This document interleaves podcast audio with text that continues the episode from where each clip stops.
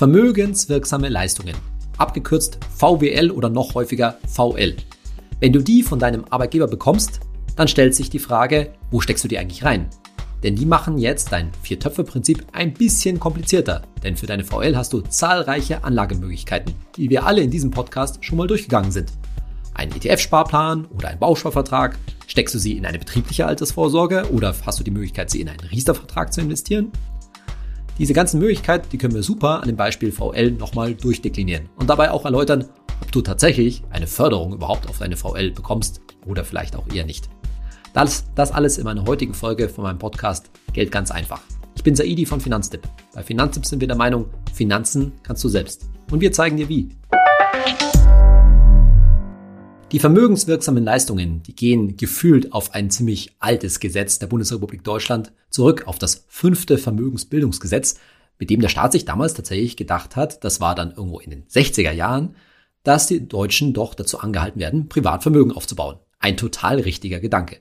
Bloß, dass das Gesetz im Laufe der Jahrzehnte zwar ab und zu mal angefasst worden ist, aber es im Grunde genommen schon ganz schön überholt worden ist. Und deswegen sind die Beträge der vermögenswirksamen Leistungen, wenn du die denn von deinem Arbeitgeber bekommst, auch nicht so wahnsinnig hoch.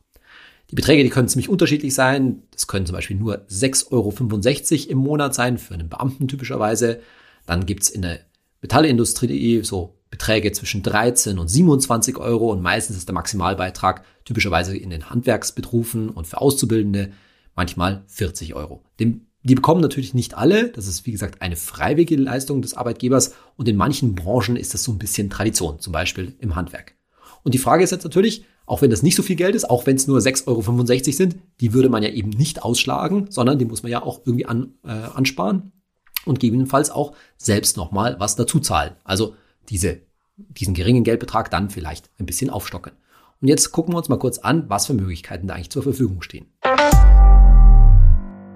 Ich gehe jetzt erstmal auf die Anlagemöglichkeiten der VL ein und dann gucken wir uns mal die staatliche Förderung an, die leider nicht so hoch ist und die in vielen Fällen auch wenig Leute bekommen. Und wann das der Fall ist, das gucken wir uns eben auch an. So, die klassischen oder die klassische Anlagemöglichkeit der VL ist natürlich ein Bausparvertrag mit allen Für und Wider, die wir in der, in der Episode zum Bausparvertrag schon gehört haben. Eine Alternative, eine beliebte Alternative zum Bausparvertrag ist dann die VL in einen Fondssparplan zu stecken. Und weil ein ETF natürlich auch ein Fonds ist, kann das ein ETF-Sparplan sein. Das ist also schon mal eine interessante Alternative.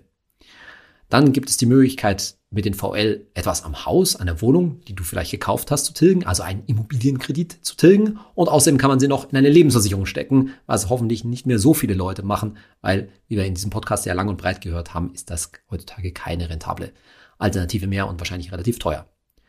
Dann gibt es bei manchen Arbeitgebern die Möglichkeit, die VL in eine betriebliche Altersvorsorge umzuwandeln, sie also in eine BAV zu stecken. In manchen Branchen ist das quasi sogar Pflicht, da gibt es die, die VL gar nicht quasi privat ausgezahlt.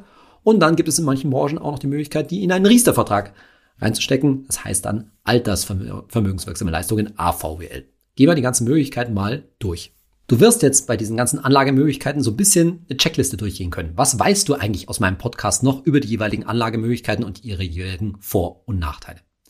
Fangen wir mit dem Bausparvertrag an. Wir haben ja lang und breit darüber gesprochen, dass ein Bausparvertrag eine Wette ist. Und das ändert sich natürlich grundsätzlich auch nicht, wenn du deine VL in einen Bausparvertrag steckst. Das heißt, du sparst dann mit ein wenig Geld, denn das, wird ja dann kein großer Bausparvertrag sein, typischerweise vielleicht so 40 Euro, sagen wir mal, du bekommst 27 Euro von deinem Arbeitgeber, dann könntest du vielleicht auch mit 13 Euro von deinem Nettogehalt das aufstocken, dann wird das direkt in einen Bausparvertrag eingezahlt. Thema Förderung, wie gesagt, machen wir später. Und letztendlich, wenn du das machst, gehst du damit vor allen Dingen, wie wir gehört haben, eine Wette darauf ein, dass in Zukunft, wenn du dann das Geld aus dem Bausparvertrag für eine Immobilie verwenden möchtest, tatsächlich zum Bauen verwenden möchtest, hohe Zinsen herrschen, weil du dir heute schon damit niedrige Zinsen sicherst. Diese Wette kann man machen, muss man aber auch in vielen Fällen nicht machen. Und vor allen Dingen macht dir klar, mit 20, 30, 40 Euro, die du in den Bausparvertrag steckst, da wirst du auch keinen hohen Bausparvertrag natürlich machen. Das heißt, das wird nur ein kleines Mosaiksteinchen, nur ein kleines Puzzlestück an einer zukünftigen Immobilienfinanzierung wahrscheinlich sein. Kommen wir zur zweiten Möglichkeit eines Fondssparplans. Aber da schon gleich der Hinweis, das wirst du dir schon denken können, dass hier natürlich ein ETF-Sparplan an erster Stelle stehen sollte. Das heißt, du solltest deine VL tendenziell eher nicht in einen traditionellen, aktiv gemanagten Aktienfonds stecken. Ob man das jetzt wechselt, da kommen wir gleich nachher noch dazu. Das hatte ich schon mal in diesem Podcast angesprochen. Also ja, es gibt die Möglichkeit, und das ist natürlich für viele Leute total interessant, die VL auf, und jetzt kommt's, ein gesondertes Depot mit einem gesonderten ETF-Sparplan laufen zu lassen. Es muss ein gesondertes Depot sein, das sieht halt das Gesetz so vor, auch wenn das eigentlich ein bisschen Quatsch ist, um mal deutlich zu sagen, denn, wie wir gleich nachher sehen werden, es macht eigentlich für dich gar keinen Unterschied. Aber nein, du kannst deine VL nicht auf dein privates Depot einfach in deinen sonstigen ETF-Sparplan mit reinlaufen lassen. Du musst ein gesondertes Depot mit einem gesonderten ETF-Sparplan dazu eröffnen. Gute Anbieter, die auch niedrige Kosten oder gar keine Kosten erheben. Die haben wir bei Finanzen herausgefunden. Das findest du den Link dazu, unserem Ratgeber, wo du diese Anbieter findest, in den Show Notes natürlich. So, im Grunde genommen ist es also so, dass du von einem Arbeitgeber ein bisschen Geld bekommst, sagen wir mal 20, 25 Euro oder sowas in der Richtung und die laufen dann auf so einen ETF-Sparplan rein und zu, grundsätzlich musst du dazu auch nichts selber dazu bezahlen, es sei denn, es ist sehr wenig Geld, zum Beispiel vielleicht nur 6,65 Euro bei einem Beamten, dann musst du bei den meisten Anbietern selbst etwas aufbezahlen, meistens die Mindestsparrate, die bekannten 25 Euro im Monat. Mehr Geld da reinzustecken, kannst du machen, aber im Grunde genommen macht es auch gar keinen Unterschied. Das Geld könntest du auch genauso, jeden Zehner, den du da reinsteckst, könntest du genauso gut als Zehner in deinen privaten ETF-Sparplan stecken. Es ist also nicht zwingend nötig, da jetzt mehr reinlaufen zu lassen. Diese Entscheidung zwischen Bausparvertrag und ETF-Sparplan ist also wieder mal das alte Thema Immobilien versus Aktien und im Grunde genommen natürlich auch ein Teil der großen Entscheidung, kaufen oder mieten. Du erinnerst dich wahrscheinlich an die alten Folgen. Klar, bei dem ETF-Sparplan winken langfristig natürlich die deutlich interessanteren Renditen. Wir kennen das ja schon über lange Zeiträume. Sollte das, man das auf und ab mit so einem ETF-Sparplan dann auch aussitzen. Und übrigens, wir gehen auf die berühmten sieben Jahre bei vermögenswirksamen Leistungen nachher gleich noch ein. Aber meine Aussage ist natürlich, auch so ein VL-ETF-Sparplan sollte nicht nur sieben Jahre laufen, sondern wie andere ETF-Sparpläne auch grundsätzlich eher auf 15 Jahre ausgelegt sein. Übrigens, wenn du in der Zwischenzeit mal den Arbeitgeber wechselst und dein neuer Arbeitgeber keine vermögenswirksamen Leistungen bezahlt, das kann ja sein, dann hast du natürlich die Möglichkeit, privat einfach diesen VL-ETF-Sparplan weiter zu äh, besparen. Das heißt, nicht vom Arbeitgeber oder so bezahlen zu lassen. Das ist grundsätzlich überhaupt gar kein Problem. Wenn der Kurs gerade gut steht, kannst du natürlich theoretisch auch das Geld rausnehmen und in dein privates ETF-Depot zu dem Zeitpunkt dann überführen. Die dritte Möglichkeit, nämlich einen laufenden Immobilienkredit über die VL tilgen zu lassen, das ist grundsätzlich auch eine total sinnvolle Möglichkeit, denn das ist wie sonstiges Tilgen eines Kredites auch, das verschafft dir eine sichere Rendite. Sichere Rendite in Höhe des Kreditzinses, den du nämlich eigentlich auf dein Darlehen zahlst und den du mit den VL dann einsparst. Das ist also tatsächlich eine sinnvolle und sichere Anlagemöglichkeit, sichere Rendite und es senkt ein klein wenig natürlich nur deinen Schuldenberg. Das ist also eine Möglichkeit, wenn du eh baust, gekauft hast etc., das mit in die Kalkulation einfließen zu lassen. Wie gesagt, viel Geld ist das ja nicht. Aber es gibt natürlich die Möglichkeit, trotzdem den Immobilienkredit zu haben, aber trotzdem einen ETF-Sparplan für die vermögenswirksamen Leistungen zu machen um sozusagen ein bisschen Aktien neben dem großen Kredit her aufzubauen. Das spricht erstmal nichts dagegen. Was besser läuft, kann dir so richtig keiner sagen. Das hängt natürlich vor allen Dingen wieder mal von der Wertentwicklung der Immobilie ab, ob die sich eigentlich toll im Wert entwickelt oder auch nicht. Und vor allen Dingen ist natürlich ganz klar, ein bisschen Äpfel mit Birnen verglichen. Beim ETF-Sparplan gehst du ein erheblich höheres Risiko ein. Mit der Tilgung des Kredites wärst du mehr auf der sicheren Seite. So, kommen wir zum Thema die VL in eine betriebliche Altersvorsorge fließen zu lassen. Diese Möglichkeit ist grundsätzlich erstmal attraktiv, denn VL, wenn du jetzt da, sagen wir mal, tatsächlich 40 Euro zum Beispiel bekommst, dann sind die netto. Das ist versteuertes Geld. Jetzt kannst du folgenden Anführungszeichen Trick machen, diese VL nicht aus dem Netto zu bezahlen, sondern aus dem Brutto tatsächlich in eine betriebliche Altersvorsorge als sogenannte Entgeltumwandlung zu machen. Und was vielleicht der ein oder andere Finanzberater, vielleicht auch BAV-Berater deiner Firma, die dann toll vorrechnen kann, ist, dass aus diesen 40 Euro dann auf einmal circa 80 Euro werden. Das ist auch richtig. Warum? Weil die dann natürlich steuer- und sozialversicherungsfrei sind. Und naja, wenn man so ganz grob rechnet, dass wir von unserem Bruttogehalt ungefähr die Hälfte an Steuer, Sozialversicherung abgeben, kommt natürlich darauf an, wie hoch dein Einkommen ist, dann erhöht sich dieser Betrag, der dann in die betriebliche Altersvorsorge eingezahlt werden kann, ohne, und das ist jetzt wichtig, ohne dass sich dein Netto verringert. Das ist sozusagen die kleine Magie bei dieser Geschichte. Bloß, dass bevor du dir da große Augen machen lässt und sagst, ja, das mache ich auf alle Fälle, musst du dich natürlich grundsätzlich fragen, ist eine BAV, eine betriebliche Altersvorsorge, eigentlich die richtige Sache für mich? Und da ist eigentlich der Clou an der ganzen Sache. Wie wir in der Folge zur betrieblichen Altersvorsorge gehört haben, geht es da eigentlich vor allen Dingen um zwei Sachen. Wie hoch ist eigentlich sonst der Zuschuss von deinem Arbeitgeber? Da gibt es ganz unterschiedliche Modelle. Manche Arbeitgeber zahlen vermögenswirksame Leistungen und zahlen zusätzlich noch einen Zuschuss zur betrieblichen Altersvorsorge. Manche sagen, du kriegst entweder das eine oder das andere. Und wenn das eine oder andere, dann muss man sich fragen, wie hoch ist denn dieser Zuschuss dann eigentlich? Sagen wir mal, du bekommst, würdest 40 Euro vermögenswirksame Leistungen bekommen, die du netto ausgezahlt bekommst. Dann haben wir ja gerade gehört, dann muss der Zuschuss zur betrieblichen Altersvorsorge natürlich eigentlich deutlich höher sein. Das ist nicht in allen Fällen der Fall. Bei manchen äh, Firmen ist es aber deutlich mehr, noch viel deutlich mehr, weil der Arbeitgeber sozusagen möchte, dich auch etwas als Arbeitnehmer binden möchte, ist der Zuschuss zur betrieblichen Altersvorsorge deutlich äh, höher. Nochmal kurz zur Erinnerung.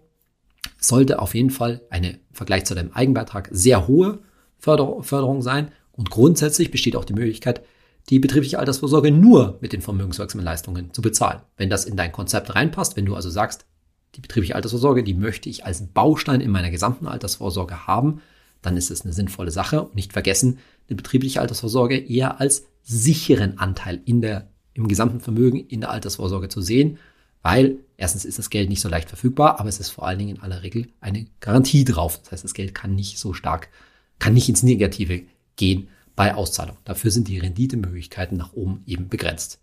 Letztendlich da wieder der Hinweis, das kann dann ein Teil deiner Altersvorsorge sein, dass du deine vermögenswirksamen Leistungen dort in den BAV einbezahlst. Du solltest aber auf alle Fälle noch eine etwas risikoreichere Altersvorsorge, die eine höhere Rendite verspricht, nämlich über einen ETF-Sparplan haben, der vor allen Dingen dann jederzeit flüssig verfügbar ist. Also auch da können die VL sozusagen einen Beitrag liefern, aber sie können natürlich das Gesamte nicht ersetzen. Dazu ist es zu wenig und sie sind eben eher ein sicherer Anteil. Und wieder der Hinweis, der immer gilt bei der betrieblichen Altersvorsorge, wie übrigens praktisch bei jedem Vertrag, den du abschließt. Du musst dich leider ein bisschen damit auseinandersetzen, ob der Vertrag, den dein Arbeitgeber als betriebliche Altersvorsorge dir anbietet, Direktversicherung zum Beispiel, ob der auch wirklich gut ist oder ob der nicht zu hohe Kosten beinhaltet. Da gilt natürlich die Regel, wenn die Förderung, der Zuschuss von deinem Arbeitgeber sehr hoch ist, dann machst du das natürlich, dann brauchst du nicht drüber nachdenken. Ich mache jetzt mal ein extremes Beispiel. Du hast die Wahl, 40 Euro vermögenswirksame Leistungen sozusagen netto ausgezahlt zu kriegen, die du in einen ETF-Sparplan investieren könntest. Oder du bekommst, sagen wir mal, 150 Euro von deinem Arbeitgeber Zuschuss zur betrieblichen Altersvorsorge. Das ist natürlich keine Frage. Da musst du dich auch nicht wahnsinnig jetzt drum kümmern, wie hoch die Kosten der betrieblichen Altersvorsorge sind. Das ist so viel mehr, das Geld würde ich nehmen. Aber wenn das Verhältnis, sagen wir mal, 40 zu 80 ist, dann muss man leider schon ein bisschen genauer hinschauen. Also wenn du 40 Euro in die ETF-Sparplan stecken könntest, versus 80 in die betriebliche Altersvorsorge. Wahrscheinlich wird es sich schon lohnen, aber ich würde trotzdem ein bisschen genauer hinschauen. Und nochmal der Hinweis, die betriebliche Altersvorsorge sollte in der Lage sein, mindestens nach Kosten eine Rendite von zwei Prozent pro Jahr ungefähr zu erzielen. Sonst sind wahrscheinlich die Kosten zu hoch. Und vorrechnen, ja, vielleicht kann es dir eine Personalabteilung oder der Chef vorrechnen, wahrscheinlich eher nicht, sondern eher der BAV-Berater deiner Firma.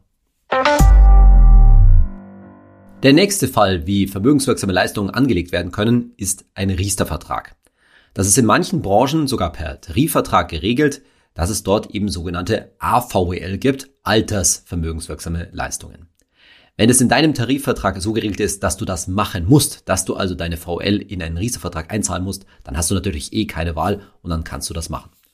Aber wir beschäftigen uns mal mit dem Fall, wenn du jetzt die Wahl hast, wenn dein Arbeitgeber oder dein Tarifvertrag dir die Wahl lässt, dass zum Beispiel quasi rein privat in einen ETF-Sparplan einzuzahlen oder in einen Riester-Vertrag oder gegebenenfalls die Möglichkeit gibt es auch öfter dann, es eben in eine betriebliche Altersvorsorge umzuwandeln. Und dann ist erstmal die Frage, wie, wie funktioniert das eigentlich? Also grundsätzlich, sagen wir mal, typischerweise in der Metallbranche wäre das ein Beispiel. Du bekommst circa 27 Euro an vermögenswirksame Leistungen und die könntest du jetzt also in einen Riester-Vertrag einzahlen lassen. Das ist in vielen Fällen meistens dann ein gesonderter Riester-Vertrag, der nur äh, extra für die AVWL, für die vermögenswirksame Leistungen läuft. Du kannst wahrscheinlich in vielen Fällen auch da privat, nochmal von deinem Nettogehalt sozusagen, oben was drauf zahlen. Würde ich aber tatsächlich nicht machen, denn ich würde das in einen extra Vertrag laufen lassen, schon unter der Maßgabe oder unter der Wahrscheinlichkeit, dass sich vielleicht gesetzlich daran auch mal was ändert. Das heißt, wenn du einen privaten Riester-Vertrag hast und einen gesonderten AVWL-Riester-Vertrag, also zwei Riester-Verträge, dann spricht erstmal nichts, nichts dagegen. In aller Regel führt das zu keinen höheren oder nur zu minimal höheren Kosten, erhöht aber deine Flexibilität. Aber jetzt ist natürlich die Frage, solltest du das eigentlich machen oder solltest du das Geld privat einen ETF-Sparplan zum Beispiel oder in eine betriebliche Altersvorsorge fließen lassen. Und die entscheidende Frage an der Stelle, wenn du die Wahl hast, ist, lohnt sich denn ein Riester-Vertrag für dich grundsätzlich? Gehörst du zu den Gruppen, für die wir bei Finanztipp natürlich sagen, da macht Riester eigentlich Sinn. Und nur in dem Fall solltest du dich auch für einen Riester-Vertrag entscheiden.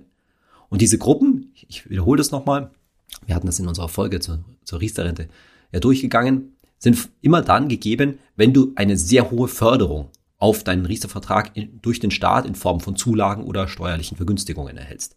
Und das ist insbesondere dann der Fall, wenn du zwei oder mehr Kinder hast, also zwei oder mehr Kinderzulagen auch beantworten, äh, beantragen kannst. Wenn du Geringverdiener bist, wenn du also zum Beispiel nur im Nebenjob deine vermögenswirksamen Leistungen äh, erhältst und deshalb nur relativ wenig in den Vertrag einzahlen musst, aber eine, die volle Zulagen ähm, bekommst. Oder, und das ist so ein Grenzfall, wenn du sehr gut Verdiener bist und es sich vor allen Dingen steuerlich rechnet, wobei man da das eben nicht so genau sagen kann, weil die Gefahr besteht, dass du im Alter dann auch einen relativ hohen Steuersatz als Rentner auf deine Auszahlung aus der Riester-Rente bezahlen musst. So, aber wenn das geklärt ist, dass du grundsätzlich, ich mache jetzt mal dieses Beispiel, dass du Elternteil bist und für deine zwei Kinder hier Zulagen bekommen kannst, dann spricht natürlich nichts dagegen, hier einen ähm, AVWL-Riester-Vertrag zu machen und da deine vermögenswirksamen Leistungen reinfließen zu lassen. Wenn du sonst anderweitig schon einen Riester-Vertrag hast, dann besteht grundsätzlich auch die Möglichkeit zu sagen, ich senke den ein Stück weit ab. Also Beispiel, du hast bereits einen Riester-Vertrag privat am Laufen, jetzt bekommst du neuerdings sogar 27 Euro an AVWL. Jetzt bestünde grundsätzlich die Möglichkeit, deinen privaten Riester-Vertrag um diese 27 Euro abzusenken und dafür für 27 Euro einen neuen AVWL Riester-Vertrag äh, anzufangen.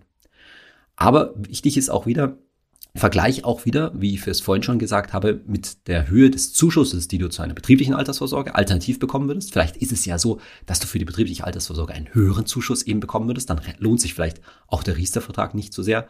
Und wenn du eben keine hohe Förderung auf deinen Riester-Vertrag bekommst, dann ist immer auch der ETF-Sparplan eben eine gute Möglichkeit. Wenn du die Wahl hast, wie du deine vermögenswirksame Leistungen anlegen kannst und dich in dem ganzen Kauderwelsch an Angeboten und Verträgen nicht so richtig auskennst, kann ich dir folgende Daumenregel mitgeben. Wie immer, mit einem ETF-Sparplan für deine vermögenswirksamen Leistungen machst du grundsätzlich langfristig nichts falsch. Es sei denn, du bekommst, wie gehört, für eine betriebliche Altersvorsorge von deinem Chef einen sehr hohen Zuschuss, dann solltest du das natürlich nicht ausschlagen. Jetzt kümmern wir uns noch um das ganze Thema staatliche Förderungen bei vermögenswirksamen Leistungen und das ist vor allen Dingen das Thema Arbeitnehmersparzulage. Die Arbeitnehmersparzulage kannst du bekommen, wenn du deine vermögenswirksame Leistung entweder in einen Fondssparplan, ist gleich einen ETF-Sparplan einzahlst, oder in einen Bausparvertrag. Und da gibt es unterschiedliche Zahlen, unterschiedliche Förderungsgrenzen. Das gucken wir uns genauer an. Arbeitnehmersparzulage bekommst du nicht, wenn du einen Riester-Vertrag für deine VWL hast, also einen AVWL-Riester-Vertrag oder eine betriebliche Altersvorsorge, weil da gibt's ja andere Förderungen drauf, ne? Zulagen, Steuervergünstigungen, Sozialversicherungsfreiheit und so weiter. Aber jetzt mal diese beiden Möglichkeiten, die beiden klassischen Möglichkeiten, Fondssparplan, ETF-Sparplan versus Bausparvertrag. Die Arbeitnehmersparzulage ist also das, was sich der Staat ursprünglich mal ausgedacht hat, um den privaten Vermögensaufbau seiner Bürger zu fördern. Bloß, wie du gleich sehen wirst, trifft das auf die meisten Bürger nicht zu, denn die Einkommensgrenzen sind so niedrig, dass sich ein normal verdienender Arbeitnehmer, also wenn ich sage mal, du verdienst irgendwas in der Größenordnung von 40.000 brutto im Jahr, dann bekommst du leider diese Arbeitnehmersparzulage nicht. Und die Zulagen sind, die Förderung ist auch nicht so hoch, als dass sie wirklich einen großen Unterschied macht. Aber gerade für junge Leute, typischerweise Auszubildende, die ja oft VL bekommen, für die ist es schon attraktiv und natürlich auch für Geringverdiener. Gucken wir uns erst die Seite des Fondssparplans, also des ETF-Sparplans an. Da ist die Einkommensgrenze liegt bei 20.000 Euro und jetzt Achtung, zu versteuerndes Einkommen. Zu versteuerndes Einkommen, du erinnerst dich vielleicht an unsere Folgen zum ganzen Thema Steuern, ist nicht dein Bruttoeinkommen, sondern das ist dein Bruttoeinkommen abzüglich all der Sachen, die du von der Steuer absetzen kannst. Also zum Beispiel schon mal die Werbungskostenpauschale von 1000 Euro, die kann da schon mal runtergehen. Das heißt, dein Bruttoeinkommen kann ein gutes Stück über 20.000 Euro liegen, so dass du immer noch auf einen Fondssparplan, auf einen ETF-Sparplan diese Arbeitnehmersparzulage bekommen kannst. Und die liegt bei Jetzt Achtung, du kannst maximal im Jahr 400 Euro einzahlen.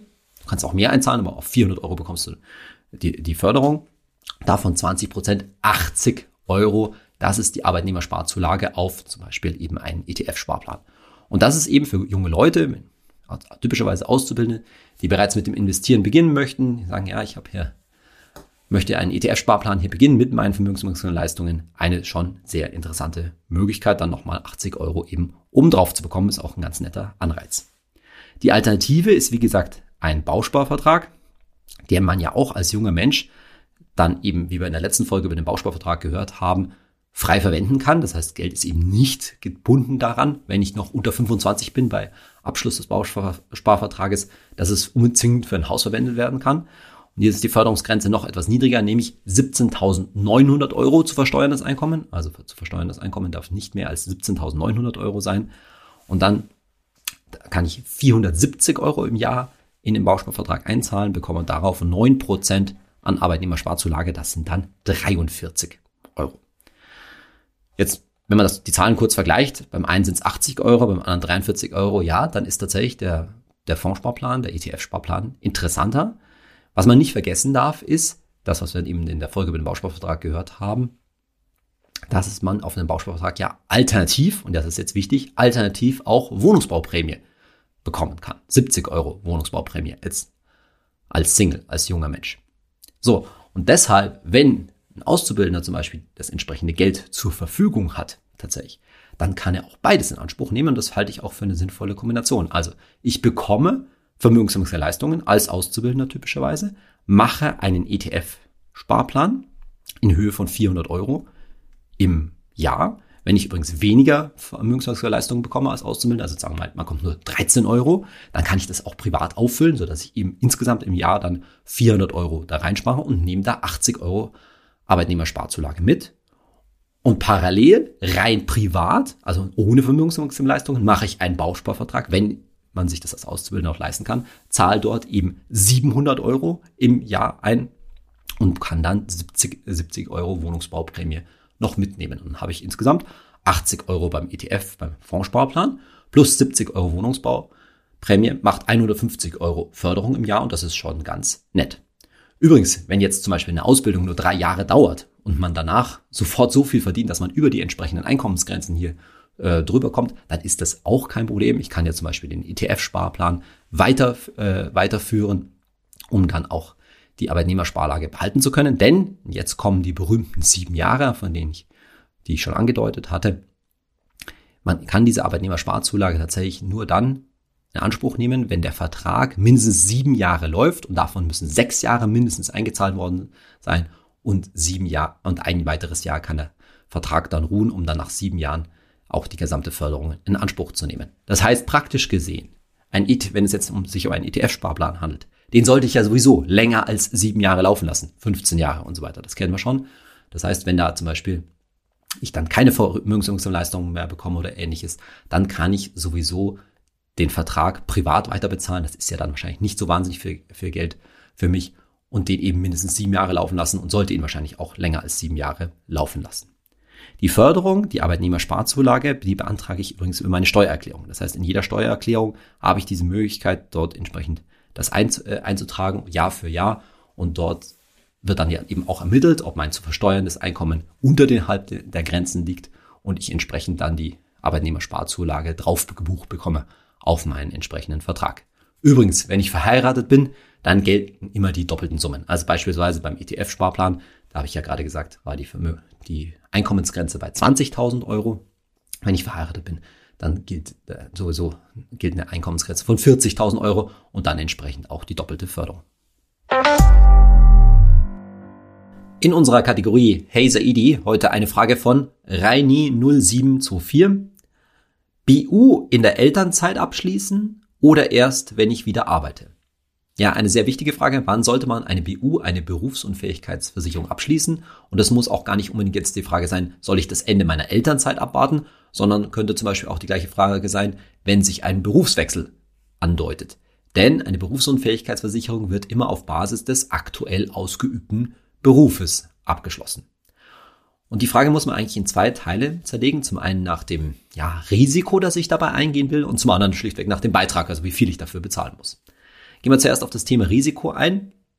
Eine Berufsunfähigkeitsversicherung gilt ja ab sofort. Das heißt, Zum Beispiel, wenn ich den Antrag auf eine Berufsunfähigkeitsversicherung ausfülle, ich bin praktisch komplett gesund, das heißt, ich werde so gut wie sicher von der Versicherung angenommen, dann schützt die tatsächlich auch sofort, wenn ich quasi am nächsten Tag die Treppe runterfalle oder sowas in der Richtung. Das ist natürlich relativ unwahrscheinlich. Aber jetzt beim Thema Elternzeit oder vielleicht auch Jobwechsel, der in der Zukunft ansteht, da kann ja schon ein bisschen Zeit ins Land gehen. Und letztendlich musst du dir, dich entscheiden, möchtest du das Risiko auf dich nehmen, jetzt für eine gewisse Zeit, paar Monate, vielleicht sogar ein paar Jahre noch, nicht versichert zu, zu bleiben und dann in Zukunft dann die Versicherung abzuschließen. Und das Hauptrisiko besteht meiner Ansicht nach weniger darin, dass jetzt dir wirklich was Dramatisches passiert, aller Regel ja, ein Unfall oder dass du schwer krank wirst in der Zeit, als vielmehr, dass, sage ich mal, eine Krankheit oder irgendwas dazwischen kommt, die verhindert, dass du später überhaupt eine Versicherung bekommst. Das würde ich sagen, ist die viel größere Gefahr. Also, dass man in der Zwischenzeit, naja, sich einen Sportunfall zuzieht oder irgendwie doof krank wird oder tatsächlich irgendwie eine, eine Therapie, psychische Behandlung und so weiter abschließen muss. Und die muss ich natürlich später beim Abschluss dann angeben und die verhindert dann womöglich, dass ich eine solche Berufsunfähigkeitsversicherung bekomme. Das ist alles ein ziemlich deutlicher Hinweis darauf, dass man diesen Abschluss eher nicht so lange auf die äh, lange Bank schieben sollte, sondern sich eher bald drum könnte. Der andere Teil ist das Thema, wie viel muss ich dafür bezahlen? Und da gilt es einfach schlichtweg zu vergleichen. Bleiben wir dem, bei, der, bei der Frage hier. Ich kann ja eine Anfrage machen, bei einem Makler zum Beispiel, von denen wir bei Finanztipp welche empfehlen. Wie ist denn mein Beitrag jetzt in der Elternzeit? Was, wird, was liegt die Versicherung da zugrunde? Und wie wäre der Beitrag, wenn ich wieder arbeite und da meine entsprechende Berufsbezeichnung zugrunde, zugrunde legen? Das kann ich auch bei einem künftigen Jobwechsel machen. Ich kann ja vergleichen, okay, heute arbeite ich in diesem Job und in Zukunft wird wahrscheinlich meine Berufsbezeichnung so und so sein und dann kann ich mir die, kann ich die entsprechenden Beiträge vergleichen. Aber wie gesagt, wenn ich schon diesen Gedanken habe, ich schiebe das raus, nehme ich halt bewusst in Kauf, dass in der Zwischenzeit ja sozusagen zumindest was in Anführungszeichen kleineres passiert und ich dann später vielleicht keine Versicherung bekomme. Umgekehrt habe ich die Möglichkeit, ich schließe es jetzt ab, zahle gegebenenfalls etwas mehr und habe gegebenenfalls dann die Möglichkeit in, ich sage jetzt mal ein, zwei Jahren das Ding nochmal neu zu beantragen zu vergünstigten Konditionen. Das muss die Versicherung übrigens nicht mitmachen. Theoretisch kann ich dann, wenn, wenn ich gesund bin, auch nochmal wechseln. Das heißt, ich kann auch noch zum anderen Versicherer gehen, aber ich habe in der Zwischenzeit halt schon mal den Schutz gehabt. Richtig ist natürlich, wenn ich so einen Wechsel mache, das ist immer mit Aufwand verbunden. Ich muss nochmal alle Unterlagen beibringen, ich muss mit Ärzten gegebenenfalls reden und so weiter. Ist mit Papierkram verbunden, den man vielleicht auch vermeiden möchte. Ich hoffe, du hast in dieser Folge ein bisschen einen Überblick über dieses nicht ganz so einfache Thema Vermögensleistungen bekommen und welche Alternativen da jeweils in Frage kommen. Das Spannende, wie gesagt, an dem Thema VL ist, dass eben so viele Möglichkeiten in Anspruch genommen werden können, potenziell, dass man die verschiedenen Für und Widers, die verschiedenen Pro und Kontras je Anlagemöglichkeit durchgehen kann, dass man sich überlegen kann, ah, macht das für mich Sinn, macht das für mich Sinn, bin ich jemand für Riester, bin ich jemand für eine betriebliche Altersvorsorge und am Ende, wie wir es ja schon gehört haben, ist ein ETF-Sparplan immer eine gute Lösung, immer eine vernünftige Alternative, wenn man es eben einfach halten möchte. Jetzt habe ich überraschend viele Fragen auf meine letzte, davor liegende Podcast-Folge zum Thema Rürup-Rente bekommen. Eigentlich ist das so ein Thema, das ich beim ganzen Thema Altersvorsorge ausgeklammert hatte, nicht so stark darauf eingegangen bin, weil ich mir dachte, das ist vielleicht nicht für so viele Leute interessant, aber offensichtlich gibt es da doch einen ziemlichen Bedarf. Auch was ist eigentlich, wenn ich eine Rürup-Rente mit ETFs drin mache, lohnt sich das dann nicht vielleicht aufgrund der staatlichen Förderung, aufgrund der steuerlichen Förderung. Und das gehen wir beim nächsten Mal ein bisschen durch und werden uns anschauen, unter welchen sehr bestimmten Voraussetzungen überhaupt eine Rürup-Rente Sinn macht. Bis dahin, bis zur nächsten Folge. Ich hoffe, du bleibst mir gewogen. Bis dann, dein Saidi.